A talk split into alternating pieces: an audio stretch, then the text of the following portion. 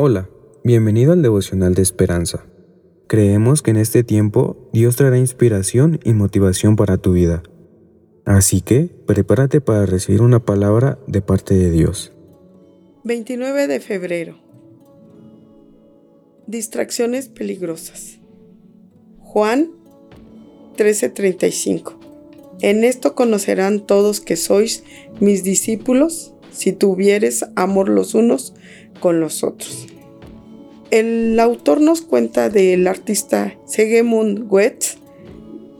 Sorprendió a Inglaterra de la era victoriana con una pintura titulada Despreciado y rechazado por los hombres, donde mostraba al Jesús sufriente y condenado, rodeado de personas de la generación del pintor. Estaban todas tan envueltas en sus propios intereses necios, romances y políticas que no se daban cuenta del sacrificio del Salvador.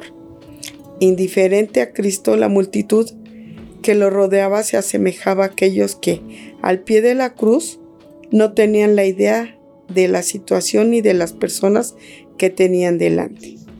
En nuestra época, tanto los incrédulos como los creyentes se distraen fácilmente de las cosas eternas.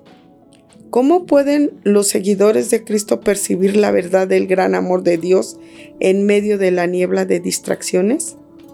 En primer lugar, amándonos unos a otros, tal como Jesús dijo. En esto conocerán todos que sois mis discípulos si tuvieres amor los unos con los otros. Y luego compartiendo el Evangelio para traer a otros al Salvador, como escribió Pablo, somos embajadores en nombre de Cristo. Y esto no lo menciona en el versículo 2 Corintios 5:20.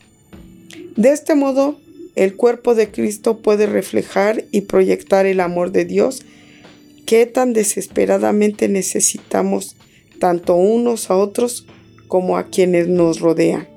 Señor, ayúdame a reflejar tu amor y hablarles de ti a otros. Amén.